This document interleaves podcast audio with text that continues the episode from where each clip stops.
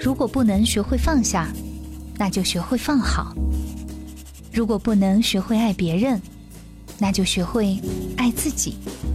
因为相同，所以共鸣；因为不同，所以互补。这里是心理相对论。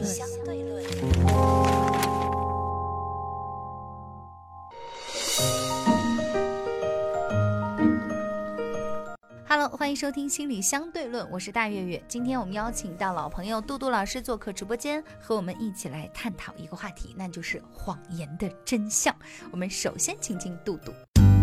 除了常年的专业受训以外，在生活中我没有比你好多少。你所经历的，我正以着不同的方式在我的生活中经历着。没有孤单的痛苦，只有独自的承担。我是杜杜，一个拥有十五年从业经验的心理咨询师。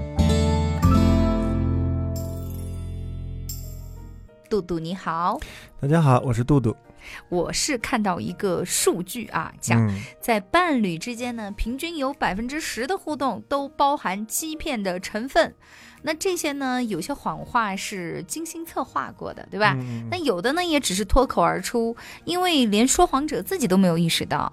那我就想问一下，杜杜老师，你是一个爱说谎的人吗？嗯，哦，我对此问题表示不回答，不回答的。但其实我仔细回想了一下，我觉得好像说谎这件事情对于每个人来说都算是一种很日常哎。嗯。你会不会就就是呃大谎小谎啊？我们这个就比如说人家问你，哎，今天我的妆漂不漂亮啊？嗯，接着我做的饭好不好吃啊？对，对吧？然后反正我每天都会问我女儿妈妈漂不漂亮，她都会说妈妈妈你最美了。但你你知道她不管是真的还是假的，反正你就信嘛，对不对？所以这些能不能说明你说撒谎啊，或者是谎言呢？呃，其实如果这样说的话，就是比如说你要定义到，比比如说原则性的。会有为个人利益或者啊，我觉得不要上升到这么高的高度吧。我想说的就是平时生活里随时的小谎言呐之类的，就是。那你百分之十那个数字就是不是太低了？就你看我每次见你第一眼就哇，今天很帅哦，然后我就说这样的话，对吧？你要让我录节目吗？就被你识破。但是我想问，我们说不光是在伴侣之间，因为刚刚我看那个数据是说伴侣之间嘛，对吧？那么在任何的关系里面，其实我们都会出现这种说谎的状况。嗯嗯。我们对别人说谎的动机是什么？我们为什么会撒撒谎？其实我告诉你，我没有认真的去想过这个问题。嗯。就连我平时每天我会说多少的这种类似的这种谎话啊，就是随便见人就夸的这种谎话，就到底有频次有多少？我也没有仔细的想过。但如果你这样统计下来，你会在想，哎，我为什么会说这个谎话？那我。比如说我刚刚讲的，我见你就夸一下什么的，我可能会觉得人家都喜欢听好的，嗯嗯，然后或者说我有求于你嘛，对吧？我要求着你来录节目，嗯嗯，对吧？我就不能那么实诚。就是你这是有意识的撒谎 嗯，就潜意识里面的有意识啊，可我可能自己当下我就脱口而出了，我因为这个好像是一种社交技巧。对，所以说这个还分两种状况，就第一种，嗯，就是，呃，是有意识的要去撒谎。或者是这个层面，还有一种叫无意识的讲了一些谎话，嗯，而后者可能是对于他来讲都没有太注意到，可能自己在在说谎，对，但是所有人都看着，这不是，嗯，那有的谎话说着说着就成真的了吗？对啊，对啊，对啊，对对，那有些事情来讲就是，不知道能不能说啊，比如说热爱工作这种事情，但但有的时候说着说着说着说，你确实爱上这份工作。哎，我觉得这个话也不是那么绝对，嗯，就是你的工作里面一定有一个部分是你热爱的，对，对吧？那你一定也有你再喜欢的一个东西，你就再爱一个人，你肯定也有他身上有一些东西你是接受不了和不喜欢的嘛，嗯，对不对？对，比如有人在写 PPT 的时候，加油加油，你是最棒的，你可以。然后我觉得这个是有意识的，其实在给自己一些鼓励。那这个到另外一方面，就是我觉得倒是这种鼓励在你看来也是一种谎言喽？那其实这是不尊重事实的嘛？对啊，呃呃，这些部分还有一些容易容易造成什么问题？就是比如说，当你其实已经很疲惫了，需要休息的时候，告诉他你可以的，你马上就可以的，你完成这件事情就这不是 PUA 吗？就对对啊，然后说你做成这件事情，你就给自己一个什么奖励，有时候人自己这么骗自己，骗完之后自己没给这样的奖励。对，然后嗯，我不用这样的奖励了，算了，我我不需要这样的奖励，让我休息吧。但从另外一个角度来讲，如果这是不是发生在你自己身上，是另外一个人说嗯你做完这件事情，然后我给你个奖励，啊，这是一种欺骗和谎言。呃，这个你管叫画饼，嗯，对吧？就是那你看这两个部分是我们是很容易就区分出来的，对吧？嗯？但是这些呢，这些是明显让你感觉不舒服的，明白。好像你带有一个警惕性能够去给，但是有些所说说的话是比较甜蜜的，啊，甜蜜的谎言呃然后你听起来还是蛮有道理的，啊，这个世间太可怕。你甚至对你来讲还比较有有过，是你不太容易设防的。我觉得这一类可能是我会称其为去谎言的部分。比如说我说一句，呃，你看看你现在这个样子，如果你再不去努力的话，你可能会落在很多的人后。这句话是非常正确的，就是你不努力，你会落在人后。嗯，那这件事情就是听起来是很有道理的，但是我们需要讨论是他为什么在落在人后。在某种程度，也许是是在休息。举个区别，就是比如说你跟你的朋友都要去北京，然后你朋友说我已经出发了，坐着高铁就去了，那要十几个小时。然后你决定你你自己去坐飞机，虽然你还没有出发，别人看来，哎你看别人都动了，你怎么还不动？嗯但最后的结果可能是你先到。嗯，但这是一个在由你有自主感和自主分析的能力。我懂你想表达什么了。但如果没有呢？有的人就是，哎呀，对呀、他都出发，我还没出发，然后自己噔噔噔跑到机场，在机场等四个小时，然后感觉还比他早到了。你会看，嗯就是我早出发，结果比他早到了。人努力是一定有 可以获得回报，的，就真的会有人这样自己骗自己吗？这这个很容易懂啊。就是我们用坐火车嗯和这种我事，你明白。一听就能懂。嗯但是有些事情确实是这样的，你还会谢谢那个人。你看，就是他，你提醒我早点出发，不然我不可能比他早到。哎，今天这个谎言，这个 我我说清楚了吗？呃，你能理解这个感觉？其实你你本身你选择的交通工具就会比那个他要早到，这件事情跟你努不努力其实关系没那么大，只是你不要错过飞机就 OK 了，这是你需要去做的事情。好吧？但是不见得他在出发就出发，而且这个事情最最麻烦的一件事情，你会把这件事情获得成功的，比如说你比他早到北京这件事情或获得成功，没有归咎于自己的努力，因为我买得起机票，嗯，对吧？因为我可以去那里，然后我我知道选择一个更有利的交通工具，是你的选择。他提醒了你，你应该出发了。你可能会更感谢骗你的这个人，哇，嗯，对吧？我觉得这些部分才是，我觉得最伤人的那那那那些那些感觉。所以其实对于然后你你没有你没有意识到你没有意识到你在机场白白浪费了几个小时时间，其实那个时间你可以从容的出发的。哎，我怎么觉得今天就是你把这个谎言这个部分上升到了一种更高的一种维度来谈呢？嗯，其实我只是想要跟你探讨一下谎言这个行为的背后的一些问题 嗯。我觉得你刚把它切换到了另外我们都没有谈背后，我们就谈表面的部分。就这些部分，如果你仔细想，其实就能理清楚，根本不需要但是你说。完这件事情以后，我觉得我的脑子就是一下有点儿怎么说呢？我觉得好像又多打开了一些新的思路。对，所以说真正伤害我们的谎言就是明摆在那里，然后你自己忽略掉，其实没有发现。嗯，我觉得真正的就是我们今天谈论的谎言，不是欺骗了啊，谈那些部分可能很多时候，哎，我们之前节目好像也录过一期有关于这个。嗯但我今天想说的就是，其实我觉得什么样子的谎言最伤人，就是在破坏一个人的自主感。嗯是我自己的努，就像我刚才举的例子，我自己的努力，然后我自己能达到这个部分，而而这个功力被别人拿走，我觉得这个欺骗是让我最讨厌的。还有一个部分就破坏一个人的认同感，就是我是有能力的，嗯呃，我通过我自己的判断和理解。那你知道这个谎言最麻烦的后面在哪里呢？就下次你又要去去，比如说你下次要去杭州了，你就又问那个人，哎，你觉得我现在应该几点钟出发呀？嗯，但是你自己是有这个判断的，你有认同感，本来是对你你于自知道你刚己的认同。刚说完这个以后，我脑子里面浮现出一个什么形象？什么？嗯就是有很多的父母，嗯，你说的我没说。嗯。呃 我我觉得你刚刚说完了以后，就是 包括我且不说工作上，嗯因为工作上其实有些时候它毕竟是你生活的一个部分，但是在很多家庭的这种环境下，你会发现其实，呃，父母的谎言是最多的。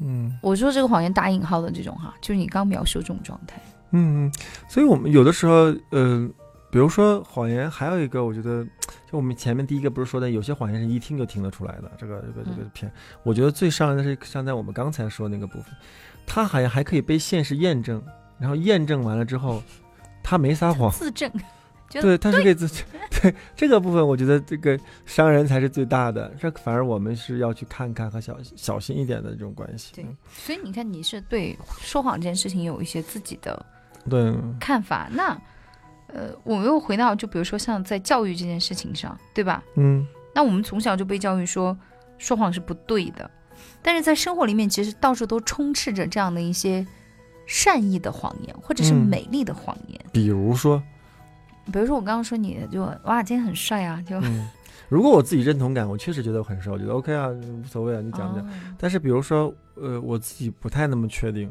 嗯，然后我特别希望？我特别希望周围人能这样跟我说。其实对于这样的谎言，就是还还很欢迎。就一方面知道你在骗我，但一方面也在说。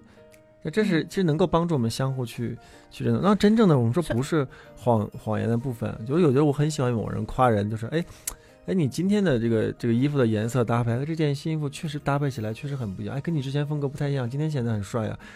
你你其实是在做一个观察和描述，然后跟他在讨论，嗯。哎哎，你最近好像很这个就看上去更真诚。，对你，你很注重你的穿搭呀，传授一下经验吧，你别就这样的，哦别你自己一个人帅。我觉得就这招我很我常用哎。对对对，就我夸人，我不会就是，刚刚我只是跟因为跟你关系很熟嘛，所以嗯我就说，哎呀，你今天很帅就。但一般如果真的是，我会发自内心的去，比如我会说，哎，杜总，你今天这个鞋子和袜子的颜色居然是一个色系，嗯你好会，搭哦。嗯，我我我可能会用这种方式，因为首先你要发自内心的去夸赞别人，但这个东西对我来说，我觉得它不算是一个谎话吧。对，啊你都夸都夸我了，你已经在节目里反复夸了。但是在你看来，你会觉得我是在说谎，对不对？那我们再聊一下，就看你你就是，既然已经被你夸过了嘛，就是聊嗯聊到谎言背后到底是什么。呃，理论很多了，就是分析这个部分。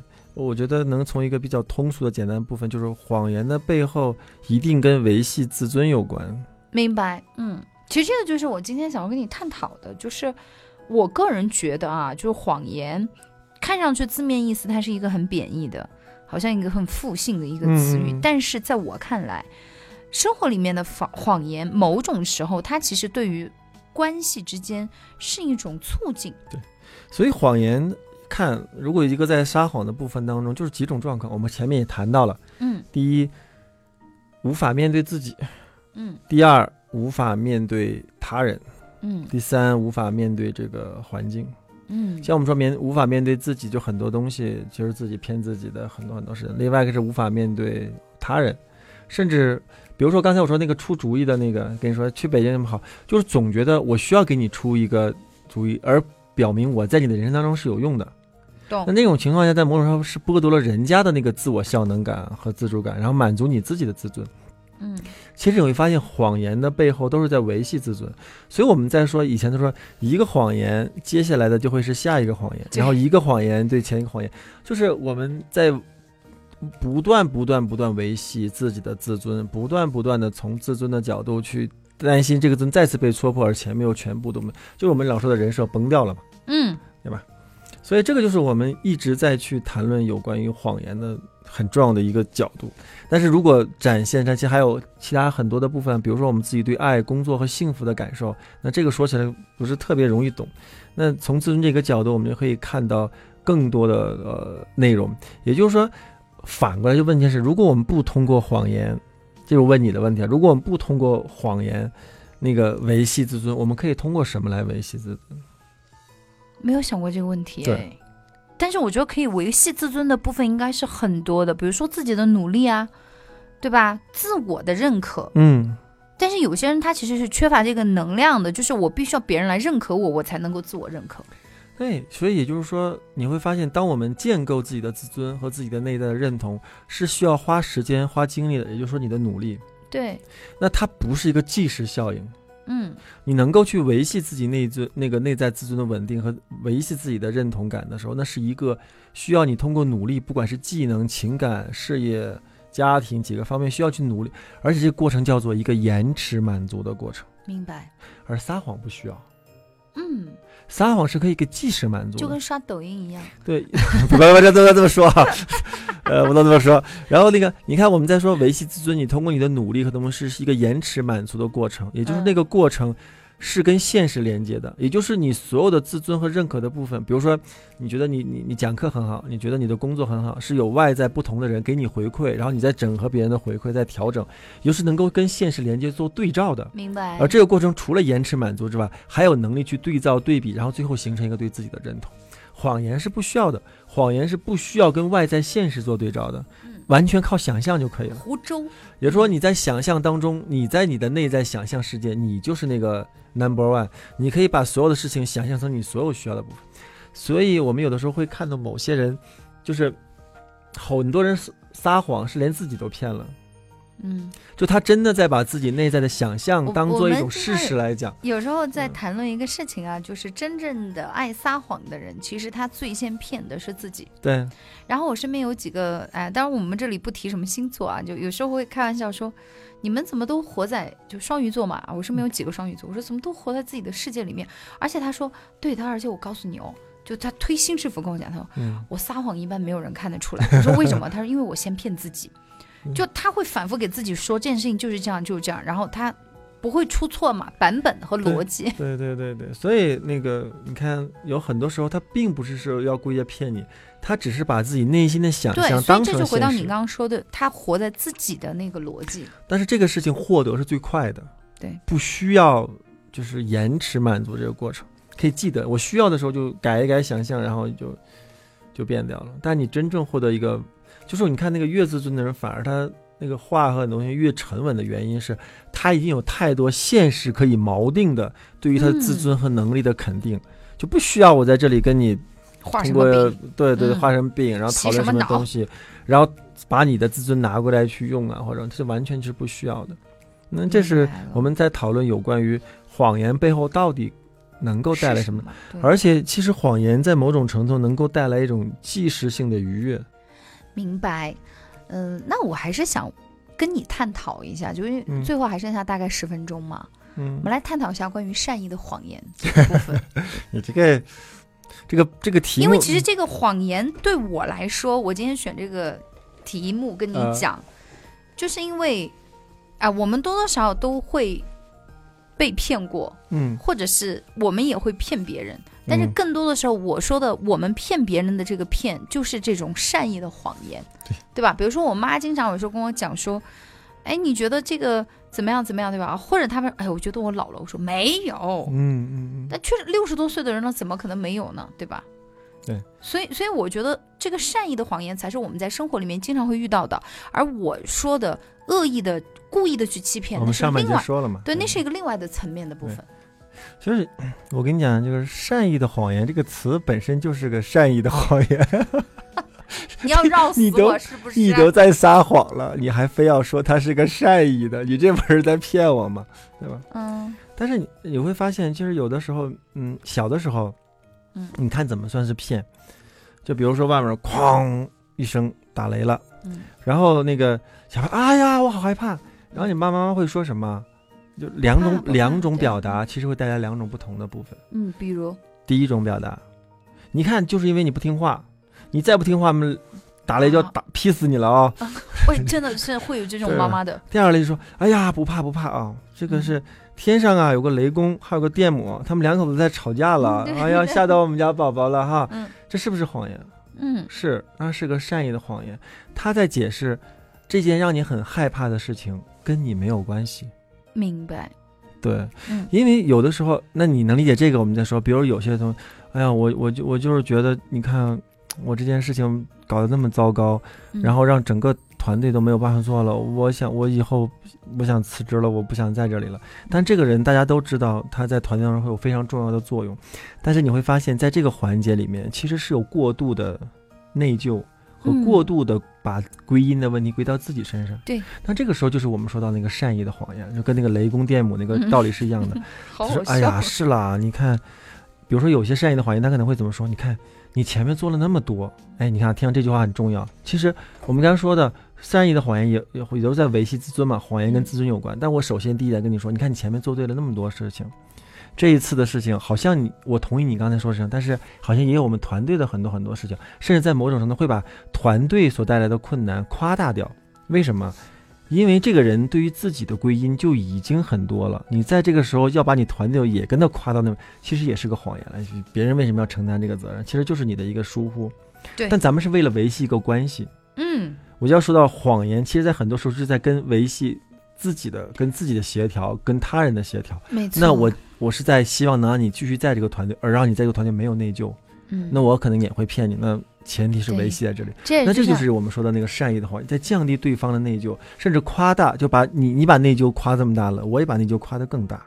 嗯那这个部分就真的是为了维系一个关系，而让我们能够更好的去。嗯那你会相信，当一个人从那个内疚的压力的情绪出来的时候，他会很理智的分析这件事情，嗯其实也是 OK 的。我觉得跟妈妈的那件事情，其实也是其实也是因为关系的。我在通过呃所谓的善意的谎言来缓解他对衰老的焦虑，对对对，呃，或者说他在其他方面的一些担忧，对对吧？对对，嗯，那对小朋友也是一样的嘛。嗯你在用一种呃看似是说谎的方式方式，但其实呃会让他内心得到一种安全感。嗯嗯嗯。嗯但是如果回来的时候，就是如果你把这种反向操作，就刚我们说那个打雷那件事情，嗯如果你换一个方案，你看就是你不听话，所以再不听话嘛，老这天爷都要个就让我想起你。刚刚举的那个例子，就是回到你上半部分说的那个。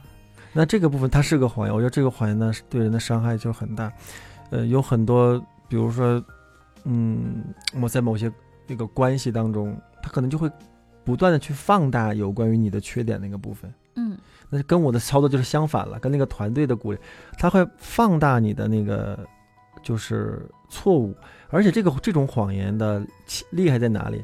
你的他说的所有的错误都是可有据可循的，嗯但是你又无力反驳，这确实是你做的事情。但是这个谎言的表现在哪里？他在把强度和程度放大。对，它有所调整，不是真实的你看，还原。你就你就是天天睡懒觉导致你这个问题，但是我一个月才睡一次懒觉，但是对，但我确实睡了。对对，但是他夸大夸大的是你的频率，嗯他说话的感觉是你每天在睡懒觉给你的感觉，或者说你成天在睡懒觉这种程度，嗯，所以你会发现有的时候谎言，很多时候并不基于这个事实本身我，我还有一个嗯程度，我们也可以去放大它。明白，所以嗯我明我理解你刚刚讲的谎言的背后那个我一些自尊的那个部分。嗯就如果你刚刚比如说说睡懒觉这个事情来举例，如果我对自己的认知是足够的清晰，同时呢我有这个能量你，的认同感是呃我的认同感是 OK 的，没有任嗯何的偏差，或者说有其他的这种，我我会觉得说，那、你说你的，嗯然后不会伤害到我。可是如果有些人就觉得啊，领导说的对。嗯。啊，我就是不应该，我一天懒觉都不能睡，我就是因为如果那天我不睡懒觉的话，我就不会思想上一个月一天呢，嗯。拖沓，然后哎呀就放松了自己的这个警惕，然后导致于把这件事情搞砸。嗯啊、有嗯。些人他就是自尊这个部分，自我认同不是那么强，就很就很容易被带走偏差就会被带走掉。但所以你会嗯像，比如说，那我们说善意的谎言上，其实也有很多事情。比如说你在夸人的时候，嗯比如说你在夸他的妆很好看，其实你也会发现，其实是一样的。就是首先你基于一个事实，他今天嗯化妆了，而且换了一个新的妆型，嗯然后你只是啊，你夸好，懂哦，你只是夸大了她美的程度，嗯哼这就是你说的那个善意的谎言，嗯嗯而且只是肯定了他的这个行为，但是你会发现这是一个正强化、正正向强化的那个部分，反而这个部分会做的一个就是他可能会更加的去沿着每天早上早起半个小时化妆啊这件事情嗯，对，而且同时他对你也会觉得说，哎，我今天遇到他，他会不会再夸夸我？因为每次他都夸我，然后只是可能对人际方面，就这是我所所谓的这种。嗯，善意的谎言之间的一种正向的回馈吧，就是它其实是有一定的好处的，对，而并不是说像它的字面意思看上去的“谎言”这个词那么的嗯负性。嗯所以呢，我们今天只是简单的去谈有关于谎言背后的一些东西，就是围绕着其实两个方面。其实谎言的背后多半会跟这个自尊有关系。嗯，第二个部分是多干多半跟这个维系关系有关系。